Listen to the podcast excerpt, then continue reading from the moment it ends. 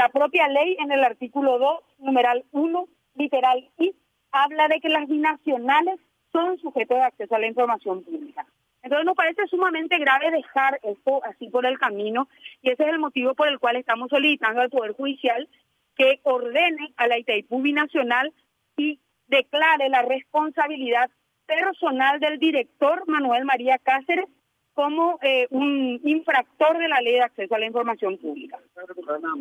¿Cuánto se había presentado ese pedido? El 3 de enero del año 2022, ellos nos respondieron el 11 que no nos iban a responder, de que ellos eran una suerte de Estado dentro del Estado, que ellos no estaban obligados a brindar esta información, que esto no era de incumbencia de terceros, de que ellos no le responden al Paraguay, todo eso está